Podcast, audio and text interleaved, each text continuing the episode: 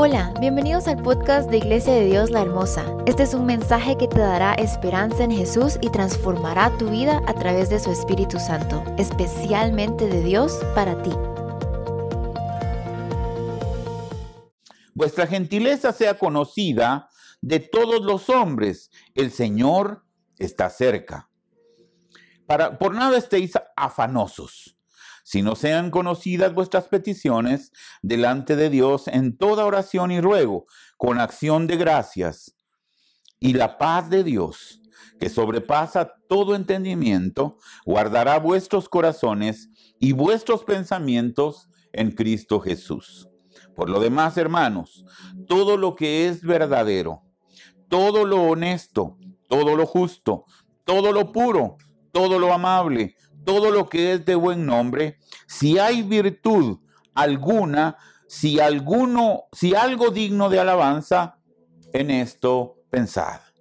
Lo que aprendisteis y recibisteis y oísteis y visteis en mí, esto haced, y el Dios de paz estará con vosotros.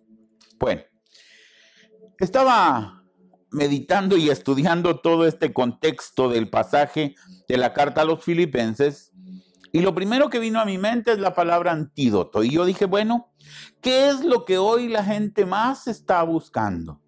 Un antídoto. Yo decía hace unos cuantos días o unos cuantos fines de semana que si el día de hoy dijeran, mañana va a estar a la venta el antídoto para el coronavirus, le puedo asegurar que harían fila día y noche con tal de conseguir. Si él decía que ahí se lo pongan, pues de una vez irían todos con el brazo puesto o en otro lado para que se lo pongan. Pero aún, según entiendo, no han descubierto el, el antídoto para el coronavirus. Pero realmente, ¿cuál es la necesidad más grande que en este mundo hay? Y no estoy hablando solo la de la crisis actual. Siempre esta nuestra sociedad en la que vivimos ha estado desesperada por buscar la paz.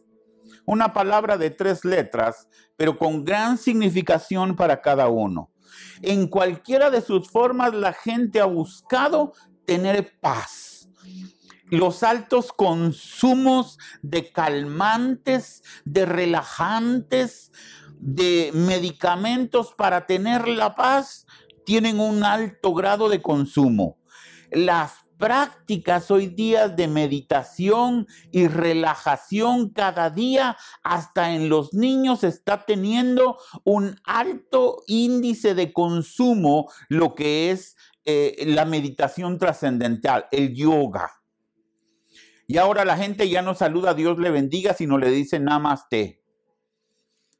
Y entonces mucha gente anda en busca de la paz en esos tiempos de concentración, en esos tiempos en donde usted pone la mente en blanco y aparentemente hay tiempos de paz. Estaba buscando las experiencias de la meditación y sus resultados y que al final de cuentas es una paz temporal, si se le puede llamar paz pero estaba viendo las connotaciones y depende mucho del contexto. Así es la aplicación de la palabra paz. Por ejemplo, para alguien que está en conflicto armado, que está en una guerra, el tener paz es el cese automático de la guerra. Para ellos esa es la paz. Recuerdes, en Guatemala se firmó la paz en diciembre del año 1996, el presidente Álvaro Arzú, que era el presidente de ese entonces, la guerrilla en ese entonces, eh, firmaron la paz. E incluso la moneda de Aquetzal tiene una, la paloma de la paz. Se pone la rosa de la paz allá en el, en el Palacio Nacional. Ahora yo le pregunto, ¿se firmó la paz, la moneda de la paz y todo? Pregunto, ¿al día siguiente había paz? La deseada y anhelada paz. Dos, para los que llevan una vida agitada, un poco de calma, un poco de descanso, para ellos eso dice, ay, qué rico, qué paz. ¿Será esa realmente la paz? Para los que están siendo atormentados, la paz significa tener una tranquilidad en el interior, tener esa ausencia de, movimiento, de estrés. Eso aparentemente es la paz. Estaba pensando en esto y, al entender esto, yo dije, Dios mío, pero realmente, ¿qué será la paz? Fíjese, hay circunstancias, emociones que pueden inquietar que podamos tener la paz. Para muchos eh, experimentar paz es tener ausencia de preocupaciones, de preocupaciones dañinas, agobiantes, destructivas, que a diario enfrentamos y que hoy día se le reconoce como estrés. Preocupaciones que están relacionadas con todo lo que en el mundo pasa a diario. Pero fíjese que estaba viendo, eh, usted sabe, en, el Antiguo Testamento uno de los saludos con que el pueblo judío se, se daba, hasta el día de hoy los judíos se saludan así, con la palabra shalom mi shalom. Y esto quiere decir paz. Y estaba viendo, incluso me puse a estudiar en unos libros hebreos ¿Cuál era la connotación del saludo de paz? ¿Será que realmente ellos vivían tan estresados como nosotros? ¿Será que realmente vivían ellos tan preocupados, tan inmersos en el qué hacer que perdían la paz?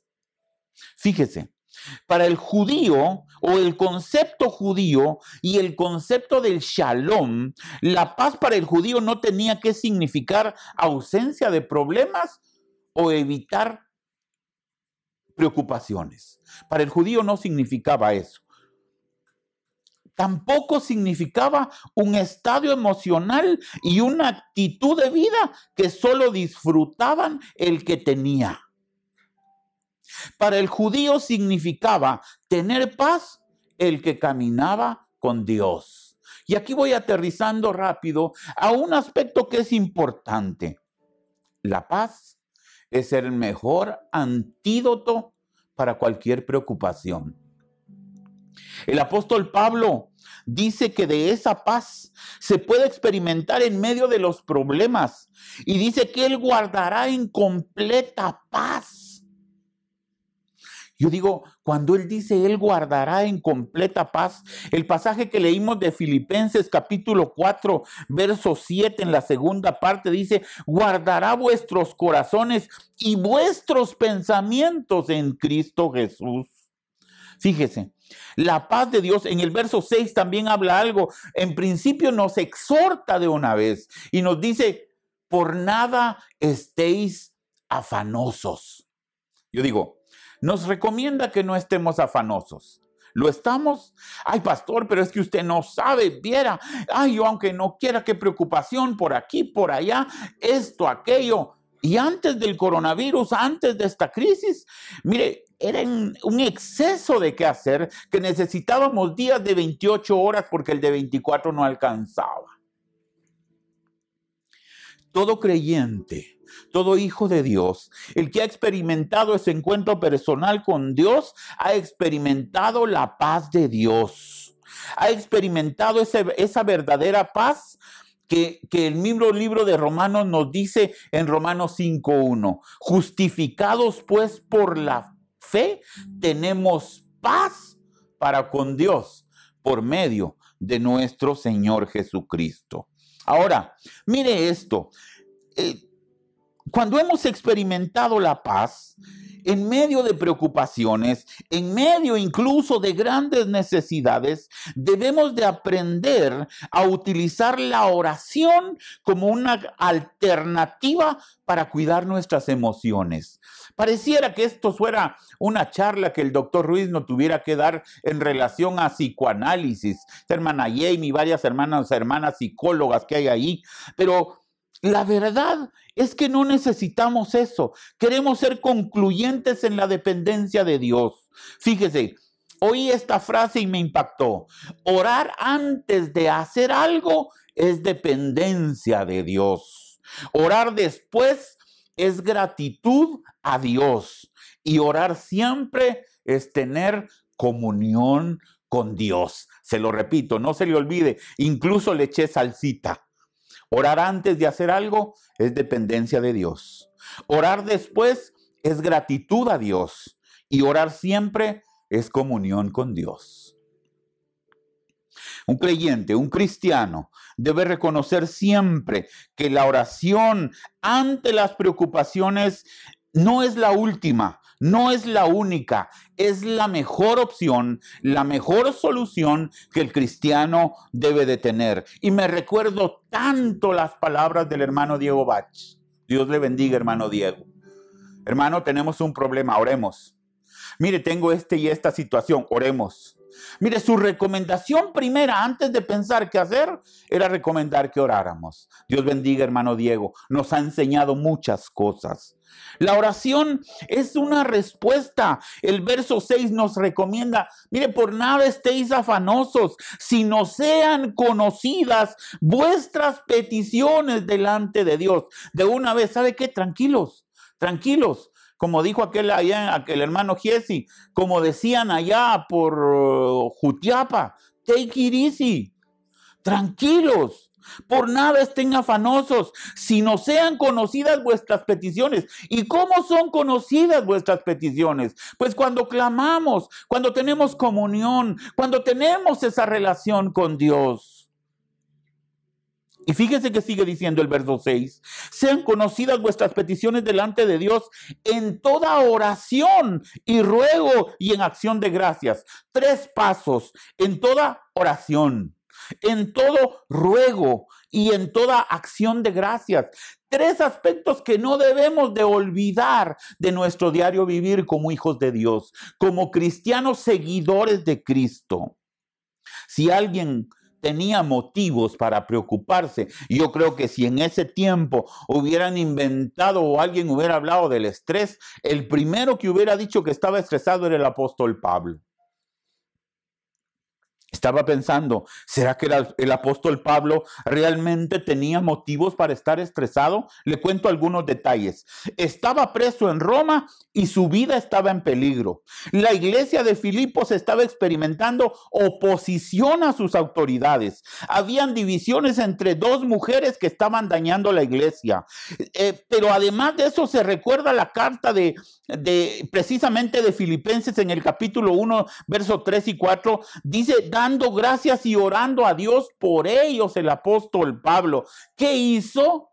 Se preocupó, dijo, ah, no, aquí algo tengo que hacer. No, lo primero que hizo fue orar, fue platicar con Dios. ¿Qué es lo primero que usted hace ante una preocupación? ¿Qué es lo primero que usted hace cuando está preocupado? ¿A qué recurre? Yo siempre me he preguntado más en este proceso del coronavirus. Aquel que no cree en Dios, ¿a quién va?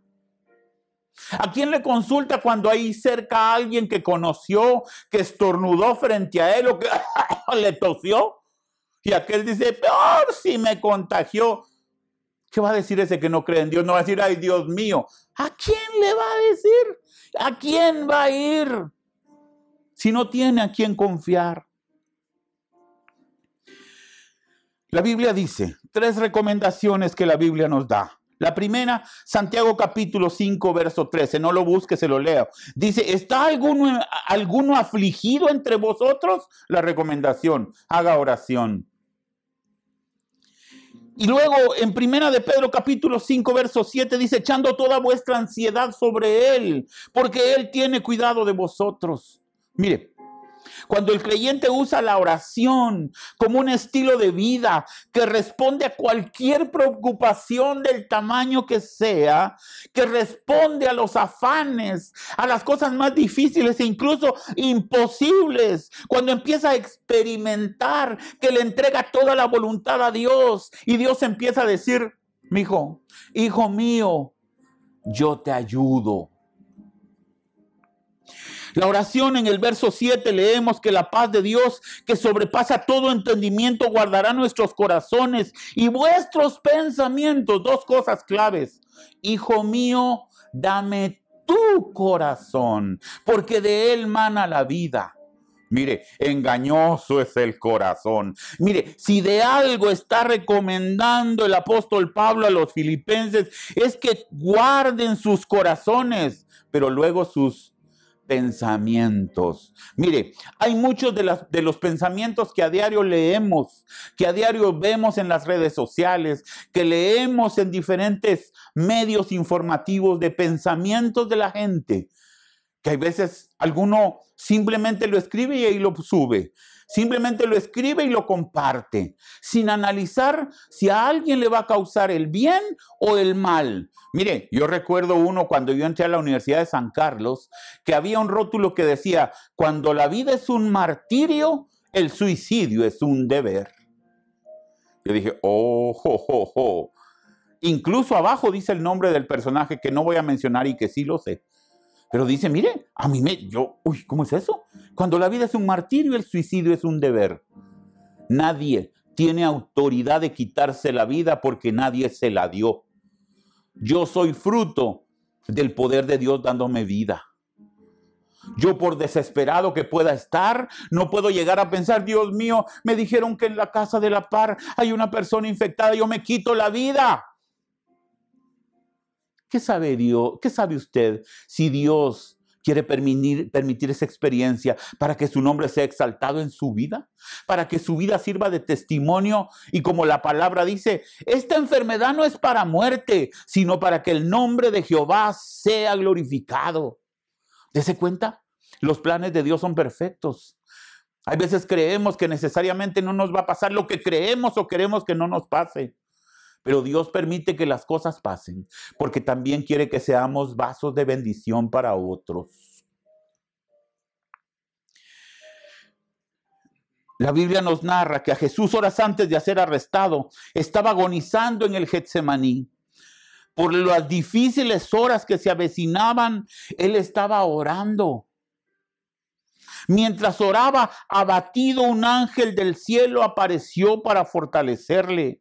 El libro de los Hechos en el capítulo 16 nos narra cómo Pablo y Silas de manera inexplicable estaban siendo azotados en la cárcel, en lo peor y en lo más horrible de la cárcel. Pero ellos a medianoche estaban orando y cantando himnos. Yo digo, yo no sé cuántos hoy en medio de la alabanza cantaron o están esperando que una situación realmente difícil llegue y que usted hasta ahí empiece a cantar. Cántico celeste en la noche tendrás, pero en mi corazón nacerá ese sol de justicia. Debemos aprender también a llenar nuestra mente de la palabra de Dios, para cuidar nuestros pensamientos. Dese cuenta, el verso 8 y 9, de una vez el título de esa parte dice, ¿sabe qué hermano? ¿Sabe qué, hermano? Vamos a ver, hermana Diana Barrientos y su familia, Dianita. El pasaje en el capítulo 4, verso 8 dice, ¿sabe qué? Hermanos, en esto piensen. Dice el verso 8, por lo demás, hermanos, todo lo que es verdadero, todo lo que es honesto, todo lo que es justo, todo lo puro, todo lo amable, todo lo que es buen nombre, si hay virtud alguna, si algo digno de alabanza, en esto pensad. Mire, yo traté de hacerlo a mi vida. Luis Fernando, deja de estar pensando en tonteras. Deja de estar pensando en cosas que no vale la pena. Deja de estarte preocupando por lo que no debes de preocuparte. Deja de estar tomando en cuenta lo que te dicen.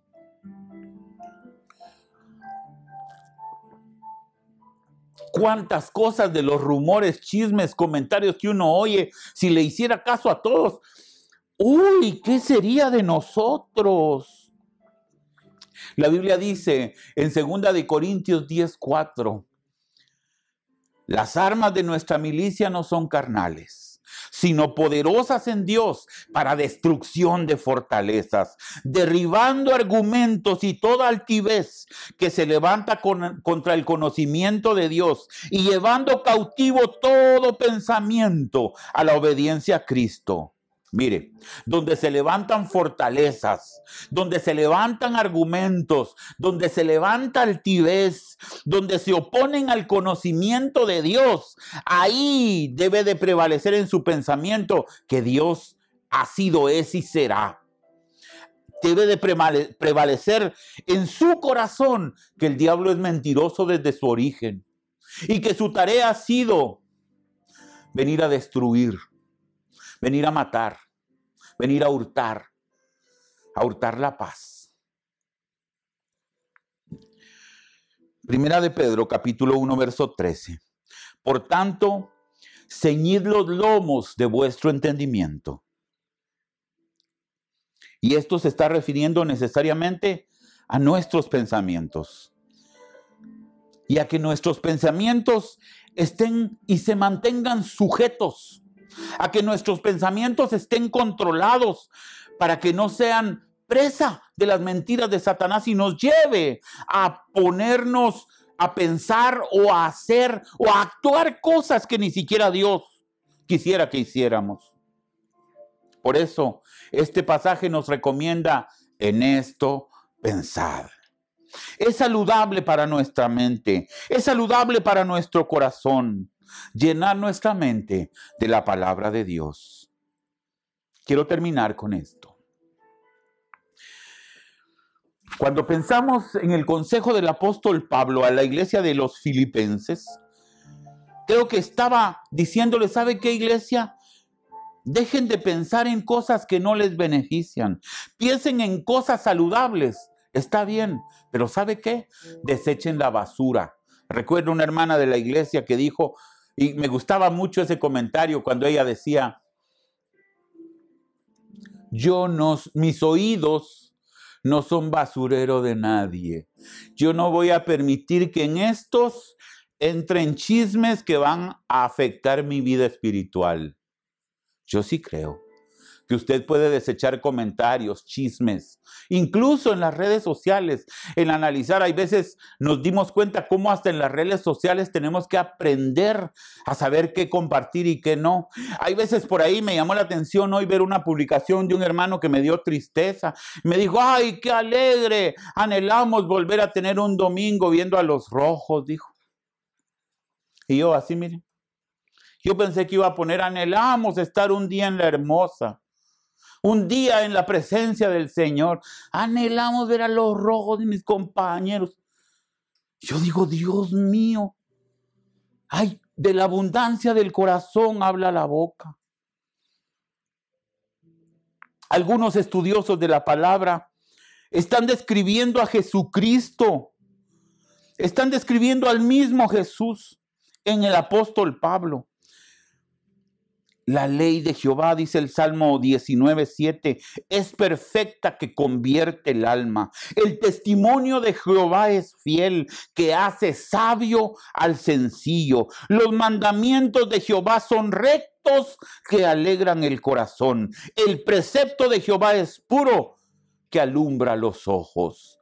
El temor, de Jehová es limpio, que permanece para siempre. Los juicios de Jehová son verdad, todos justos. deseables son más que el oro y más que mucho oro afinado y dulce más que la miel, que la miel que destila del panal. Quiero invitarle en esta tarde a que piense que este antídoto lo necesitamos todos. Ese antídoto de paz, que el mismo Jesús dijo, mi pasos dejo, mi pasos doy. No como el mundo la da, yo os la doy. En esta tarde, yo quiero invitarlo a usted a que pueda experimentar la paz en medio de la crisis, que pueda experimentar en medio del famoso coronavirus. Yo quiero decirles algo. Yo creo que no va a llegar a ser tan famoso el coronavirus más que el mismo Jesús con su hecho salvífico de dar su vida por nosotros. Hoy pareciera que hay gente que conoce más al coronavirus que al mismo Jesús y lo que Él hace. Yo quiero pedirle en esta tarde que pueda usted que ya tiene el antídoto de paz en su vida, que pueda compartirle a otros ese antídoto.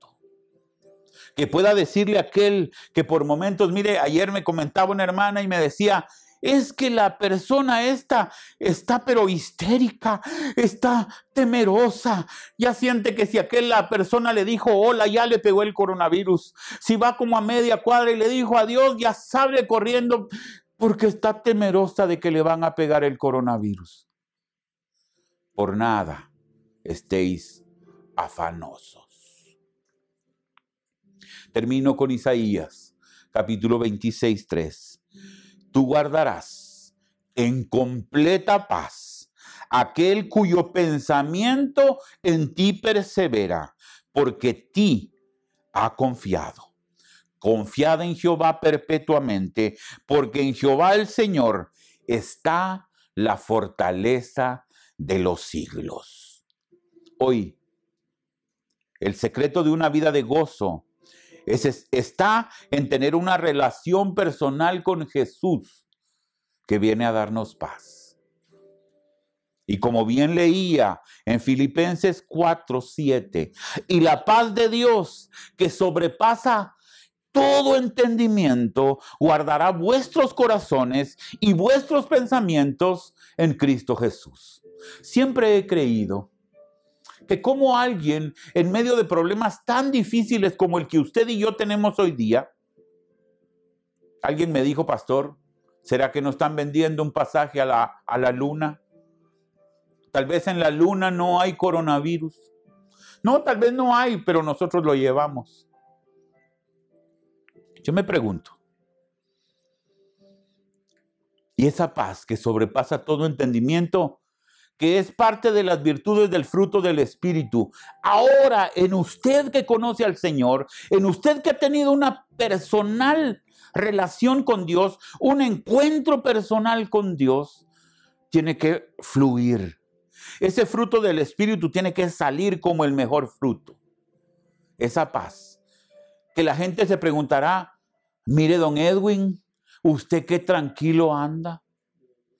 Mire, don, vamos a ver quién más. Mire, don Byron, qué tranquilo lo veo, ¿qué le pasa?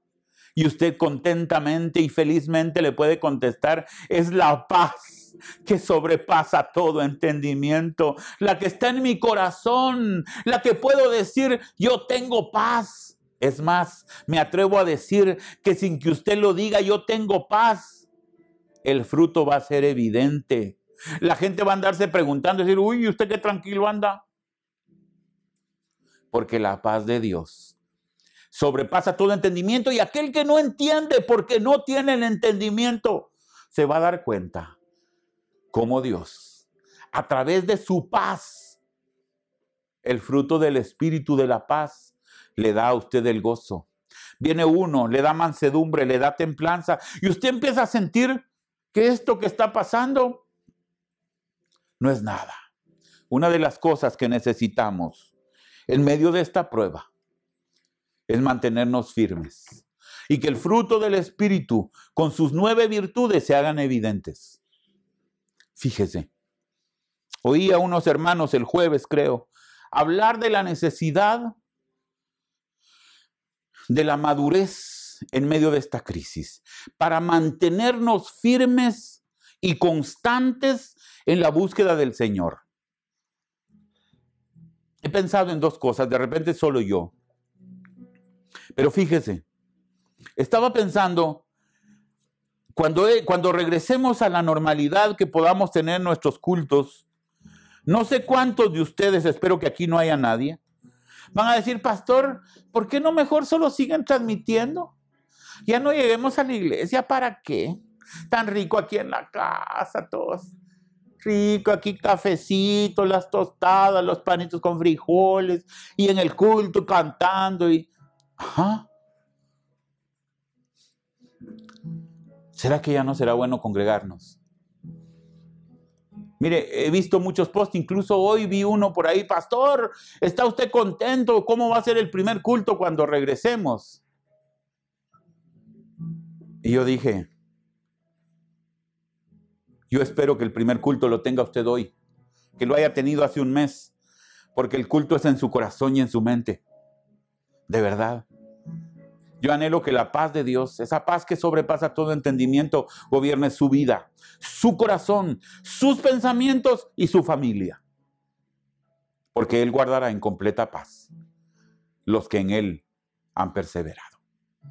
Quiero orar en esta tarde y quiero darle gracias al Señor por lo que Él ha hecho, por lo que hace y por lo que hará. Padre, en esta tarde, vengo delante de ti, Señor, reconociendo tu señorío en la vida de cada uno de los que hoy están conectados en esta transmisión. Y yo quiero, Padre, en el nombre de Jesús, pedirte que bendigas a cada uno. Pedirte, Señor, que sea manifestado tu poder en la vida, en la familia, en la casa, en el trabajo, en los estudios de donde cada uno se desenvuelve. Padre, yo te pido, Señor, que este fruto del Espíritu, que es la paz, pueda, Dios mío, morar en nuestro corazón y ser evidente a donde vayamos y donde estemos. Y que no sea por vanagloria el que nos diga, usted tiene paz, ¿verdad? Sino por el contrario, de esa paz que sobrepasa todo entendimiento, pero que es la paz que tú nos das. Tú dijiste, mi pasos dejo, mi pasos doy. Y de esa paz es de la que estamos hablando. Señor, hoy es ministrada paz a cada hogar, a cada vida, a cada hijo, a cada esposo, a cada esposa. Y te pido, Dios, que esa paz en cada hogar sea manifestada, sea manifiesta. Y los frutos abundantes de la paz sean vistos por los que no te tienen en el corazón. Gracias Señor en esta tarde por el privilegio que me das de poder exaltarte, adorarte y compartir tu palabra. Gracias Señor, en el nombre de Jesús. Gracias. La honra y la gloria es para ti, Señor. Amén.